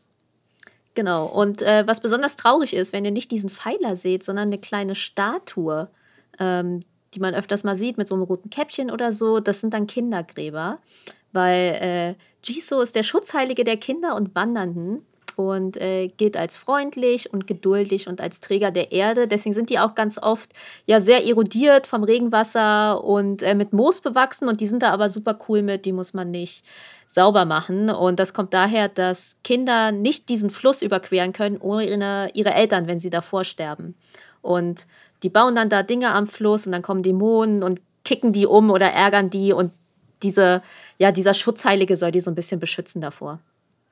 Das finde ich aber eine, eine, sehr schöne Vorstellung. Einerseits natürlich auch eine sehr traurige, weil wenn Kinder nicht über diesen Fluss können ohne ihre Eltern, sind sie ja erstmal zu einer womöglich sehr langen Zeit verdammt, ähm, da an diesem ja. Ufer zu spielen. Gleichzeitig aber schön, dass dieser Jiso auf sie aufpasst ähm, ihr habt das bestimmt auch schon mal gesehen, wenn ihr in Japan wart. Den gibt es nämlich nicht nur auf Kindergräbern, ähm, sondern den gibt es überall eigentlich. Also sowohl ja. auf Tempelgeländern, äh, Tempelgeländen, oh mein Gott. Beides. Als auch, als auch ähm, genau, als auch beispielsweise auf Wanderrouten. Einfach manchmal läuft man durch den Wald und sieht da kleine Jiso-Statuen und so. Und die haben öfter mal diese süßen roten Käppchen auf. Wenn ihr übrigens äh, Patreon bei uns seid, dann habt ihr vielleicht gesehen, ich glaube, auf einem unserer jüngsten Wallpaper mhm. war auch ein solcher Jiso zu sehen. Genau. Und jetzt zum Ende hin, damit ihr nicht so bedrückt aus dieser Folge geht, habe ich noch etwas extra Trivia für euch. Ich liebe ja Trivia. Und zwar gibt es in Japan, und ich schätze mal, das gibt es nur in Japan, sogenannte Firmengräber. Weil wenn ihr nämlich mega krass wart in eurer Firma, dann wird die Asche aufgeteilt und die eine Asche kommt in euer Familiengrab und die andere Asche kommt in ein Grab zum Beispiel ja, von Nintendo oder Mitsubishi, was auch immer. Und da ist dann tatsächlich auch das Nintendo-Logo drauf. Und ich finde das so crazy einfach nur. Das ist, das ist wirklich, das ist so dystopischer Turbokapitalismus. Ich, ich ja. finde es richtig gruselig. Ähm, Voll. Ich, ich ähm, muss gerade ganz kurz noch mal fragen, ähm, vielleicht hast du das, ähm, hast, hast du da mehr Info zu, aber weil du es gerade mit der Asche erwähnt hast, ist es wirklich die Asche? Weil ich habe zum Beispiel gelesen, dass die Asche gar nicht in die Uhren kommt, sondern nur diese Knochenreste mit dem, die mit den, mit den Hashi da reingegeben werden. Ach so, ja, ja, ja. Sorry, Leute. Die, die Gebeine. Ich meinte die Gebeine. Okay, und da muss ich jetzt aber fragen, ist das nicht auch super weird? Hast du dann so eine klackernde Urne? Also, weil wenn da nur so. So, schätze schon. So Knöchlein drin sind? Vielleicht kommt unten ein bisschen Asche rein, damit es nicht so klackert. Keine Ahnung. Vielleicht ja. ist die von innen aber auch ausgekleidet. Ich meine, das ist Japan, Hyper-Turbo, erste Welt. Vielleicht ist die von innen aber auch mit einer Gummierung ausgekleidet, damit es nicht hin und her mhm. klackert. Ich weiß es nicht. Das stelle ich mir auch sehr abgefahren vor. Aber um kurz noch darauf zurückzukommen, ey, also wirklich dieses, es gibt ja auch Bilder davon, du hast mir Bilder davon mhm. gezeigt, von diesen, von diesen Firmengräbern. Absoluter Irrsinn, dass es sowas Dystopisches überhaupt wirklich gibt. Das sieht aus wie, keine Ahnung, na, sowas, als würdest du Ghost in the Shell oder sowas gucken. Ja. Und, und dann sind da so irgendwie, keine Ahnung, vielleicht auch noch irgendwelche Hologramme von Super Mario oder so am, am Grabstein, die irgendwie sagen: kauft Pepsi, kauft Pepsi. so, also es ist so Boah, also ganz, ganz krass und sehr, also das ist nochmal extra morbide, muss ich sagen. Ja, absolut. Also ich reg mich ja immer auf, dass wir so limitiert sind in Deutschland mit Dingen, die auf unsere Gräber dürfen, aber das ist mir auch ein bisschen too much, muss ich sagen. Ja. Aber in Japan könnt ihr verschiedene Dinge noch extra dazu buchen sozusagen. Und zwar gibt es äh, klassisch gesehen Steinlaternen, immer schön. Ich meine, haben wir ja ein bisschen auch mit unseren Grabkerzen in Deutschland. Was ich auch richtig schön finde, ist ein Briefkasten. Das, hast du rausgefunden, was, wozu der benutzt wird? Also kommen da Trauernde und geben Nachrichten für die Verstorbenen ab? Oder? Ich, also es stand da nicht explizit, aber warum sollte es sonst ein Briefkasten sein? Aber ich mhm. finde, das ist so eine süße Idee. Das ist wirklich schön. Das, das ja. gefällt mir echt gut. Voll. Dann äh, kannst du auch Stammbäume eingravieren lassen. Mhm. Was ich auch krass finde, dann gibt es Sicherheitssysteme für berühmte Leute, damit deine Asche nicht geklaut wird oder deine Gebeine. Mhm. Weil das tatsächlich äh, teilweise passiert ist. Wow. Leute sind verrückt. Also, ey, auch, auch Grabräuber insgesamt und, und auch so also alles, was, was so in Richtung Nekrophilie und Co. geht, wo ich mir denke, Alter, was ja. ist los mit den Leuten? Gräber aufmachen ist wirklich, ist wirklich das Abgefuckteste überhaupt. Ja, ich denke mir halt immer so, naja, die waren wenigstens tot, aber Ja, ja es ist super abgefuckt. Ich sag mal so, halt, du tust den Leuten nicht mehr weh. Nee, du tust ihnen nicht weh, aber ich finde es einfach, das ist so wirklich mit unter der ja. Gipfel der Respektlosigkeit. Absolut. Und ich denke mir auch so, ja, dann klaust du die Asche von irgendjemandem, der berühmt ist. Was machst du dann damit? Schniefen? Hä? What the fuck, Mann? Ja, ja was, was machst du damit? Machst du irgendwie eine, soll ich mir irgendwie so eine, so eine Knochenhalskette machen aus, also es ist ja, es ist, ja. Nee, einfach nur daneben. Ja, das, also keine Ahnung, wenn anonym uns jemand gerne Bescheid sagen möchte, wie, wie er das sieht oder warum er das gut findet, Leute, immer her damit, aber für uns gerade ein bisschen unverständlich. Äh, nun gut, jetzt kommen wir zum letzten Extra, was ihr dazu buchen könnt. Für viele bestimmt auch unverständlich. Ich finde es nice. Nämlich gibt es seit 2008 digitale Grabsteine mit QR-Code, damit Leute irgendwas abrufen können, oder auch Touchscreen. Und da sehe ich mich, ey, da könnten dann einfach in Endlosschleife, kann da mein Shit laufen. Man kann dann auf deinem Grabstein irgendwie, ich weiß nicht, deine Animal Crossing Insel besuchen oder so. Ja, Mann. Oder so, keine Ahnung, Vines that keep me from ending it all. aber doch nicht. Ja, aber auch. Aber es hat, es hat fast geklappt. Ja. Ähm, das, ist, das ist aber auch wirklich sowas, wo, wo man, glaube ich, also wenn ich das jetzt meinen Eltern sagen würde oder so, die würden dann mit dem Kopf schütteln und sagen, Japan. Also das ist so einer dieser typischen Momente, wo du sagst, ja, only in Japan. Finde ja. ich. Ne? Es kann natürlich auch sein, ich würde auch äh, äh Ländern wie Singapur oder so zuschauen, dass sie QR-Code-Grabsteine haben. Aber es ist so, äh, so ab, abgefahren auf jeden Fall. Ja, aber ich finde es geil. Ich habe das Gefühl, Millennial-Grabsteine werden sehr viel Meme-Material enthalten. Ich glaube auf jeden Fall, dass in den nächsten 20, 30 oder vielleicht einfach 50 Jahren die Grabsteine deutlich lustiger werden. Ja. Weil, weil, man sieht ja schon, dass zum Beispiel unsere Generation einfach so ein ja fast humoristisches Verhältnis zum Tod entwickelt hat. Mhm. Auch einfach, weil, ja, aus, aus, muss man nicht darauf eingehen, aus verschiedensten Gründen. Aber das wird sich auch zwangsläufig, natürlich nicht bei allen, aber bei vielen, glaube ich, auch in den Grabsteinen, vielleicht auch in der Grabdeko oder wo auch immer äh, widerspiegeln. Ja, absolut. Also Leute, falls ihr gute äh, falls ihr gute Sprüche für euren Grabstein habt, jetzt schon, dann schickt ihn uns gerne auf Twitter. Ganz kurz noch, würdest du, wenn du, wenn du äh, beerdigt wirst, willst du sowas, so ein sehr abgespacedes Zukunftsgrab? Also bist du, wenn du jetzt schon sagst, mit QR-Code und, und, und Screen und so, also willst du auch irgendwie zum Beispiel einen Grabstein, der gar nicht aussieht wie ein Grabstein, der so sehr futuristisch daherkommt oder ist vielleicht auch einfach ein riesiger Cupcake oder so? Oder willst du so richtig oldschool? Soll es so richtig so quasi Melissas Familienkrypta und da sind dann Vampire drin oder so? Nee, Mann, ich hätte schon gerne was Buntes, Abgefreaktes. Ich fände ja so Acryl oder so geil, was Durchsichtiges fände ich cool, mit mhm. Beleuchtung oder so, mit Solar-Stuff fände ich nice. Ähm, also schon sehr avantgardistisch so. Ja, irgendwas, was aussieht, als hätte ich im Leben Spaß gehabt. Ah, oh, das ist aber schön. aber du willst garantiert so einen richtig klassischen Vampire wohnen unter mir Grabstein. ah, das hast du aber schön gesagt. Äh, ich hätte, ja, es soll auf jeden Fall so richtig, es soll äh, so turbogotisch aussehen, auf jeden mhm. Fall. Muss, muss, ähm, man muss sich denken, hier liegt ein gemeiner alter Mann, den niemand mochte. Und ähm, das, ja, das finde ich gut. Und ich weiß auch nicht, ob er nachts nicht nochmal aufsteht. Die Kinder tuscheln viel, wenn sie an seinem Grab vorbeigehen. Ja, wenn da ein Frisbee drauf landet, den holt keiner. das ist auf meinem Grab alles Mögliche, so Tennisbälle, Frisbees, ferngesteuerte Elektroautos und so. ja, finde ich richtig gut. Finde ich richtig gut. Ja, können wir auch vielleicht, ähm, wäre es dann doch ganz schön, wenn wir auch nebeneinander beerdigt werden, einfach so für, für den Kontrast. für die Comedy. für, die, Comedy. oh Mann. Und in der Mitte liegt so eine Boombox, da kann man dann so auf Play drücken, da kommt so Nippot Best of.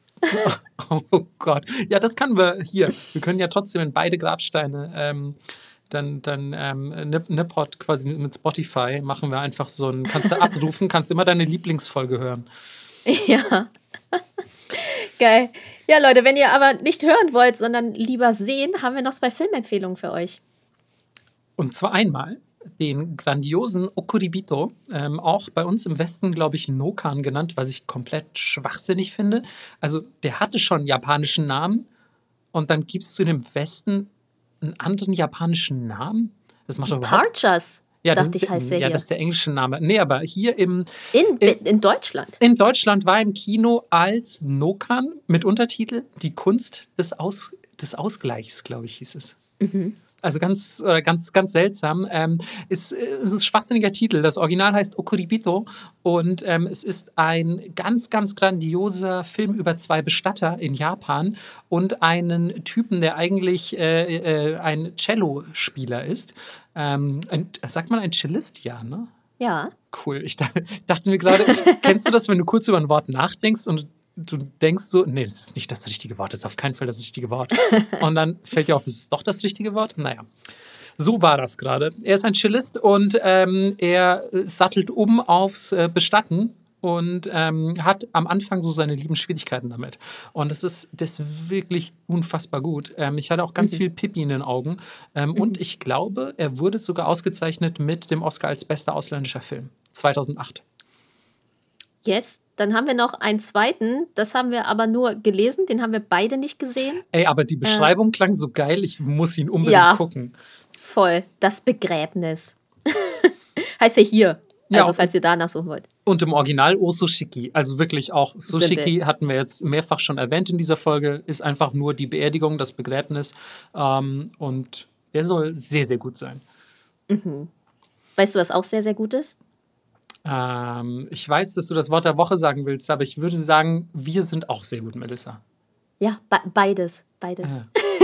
Okay, das Wort der Woche. Na gut, Melissa, ey, ganz ehrlich, wenn ihr jetzt, ihr hattet schon fast die Augen zu, ihr habt fast, ihr seid fast eingeschlafen und müsst jetzt nochmal euer Vokabelheft rausholen, dann bedankt euch bei Melissa. Ja? Nee, ist okay. Ihr könnt euch auch mit einer Tattoo-Maschine das kurz einritzen. Klar. Wer, wer, wer einfach sein Vokabelheft nicht neben dem Bett liegen hat, aber eine Tattoo-Maschine, kann das auch so machen. Hat den richtigen Beruf gewählt.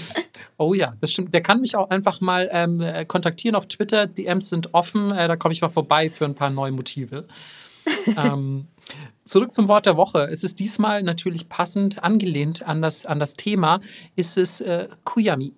Und Kuyami sind ähm, ja, die Beileidsbekundungen, die einfach das Beileid insgesamt, also das, das, ähm, das man teilt, wenn man einem Verstorbenen, einem ja, einem Toten nachtrauert und der Familie ähm, ja, das gemeinsame Leid kunden möchte. Und dann sagt man beispielsweise Okuyami Mushiagemas. Also ich äh, biete Ihnen mein, mein äh, geteiltes Leid dar, wenn man so will. Ich biete Ihnen meine, meine Sorge dar. Und ähm, man kann übrigens auch sagen Gushusho Samades, aber das hat Melissa vorhin schon missverstanden als äh, Gochiso Samades, was man nach dem Essen sagt, was wieder extrem morbide wäre. Und deswegen bleibt doch am besten getreu dem Wort der Woche bei Okuyami Mushiagemas. Ey, aber in Asien hätte es mich nicht gewundert, wenn man das auch gesagt hätte. So wie, ja, vielen Dank für das gute Mahl. Es war schön mit dir so oft zusammen zu essen. Weißt du, was ich meine? Mhm, ja, ja, das stimmt natürlich. Und es Hätte könnte, mich nicht gewundert. Und es könnte natürlich auch, wie es äh, in Japan ja immer so ist, ich habe mich auch schon tausendmal, glaube ich, heute beschwert über ähm, die Tatsache, dass gefühlt jedes japanische Wort ähm, 15 Bedeutungen hat und aber auch es mindestens 15 japanische Wörter für jedes deutsche Pendant gibt. Also deswegen ist es immer so, also es könnte auch alles heißen. Vielleicht bedeutet ja ähm, äh, irgendeine der zahlreichen anderen Variationen von Gochiso Samades auch irgendwas ganz, ganz anderes. Und wir als einfache Japanologen oder, oder Japan-Enthusiasten haben das nie verstanden. Tja, ich hoffe jedenfalls, ihr habt uns heute alle gut verstanden. Wir wollten mit was Fröhlichem, Positivem ins neue Jahr starten. ähm, ja, aber ich fand trotzdem, es war super interessant und ich hoffe, ihr habt viel gelernt. Bis zum nächsten Mal. Ciao, ciao.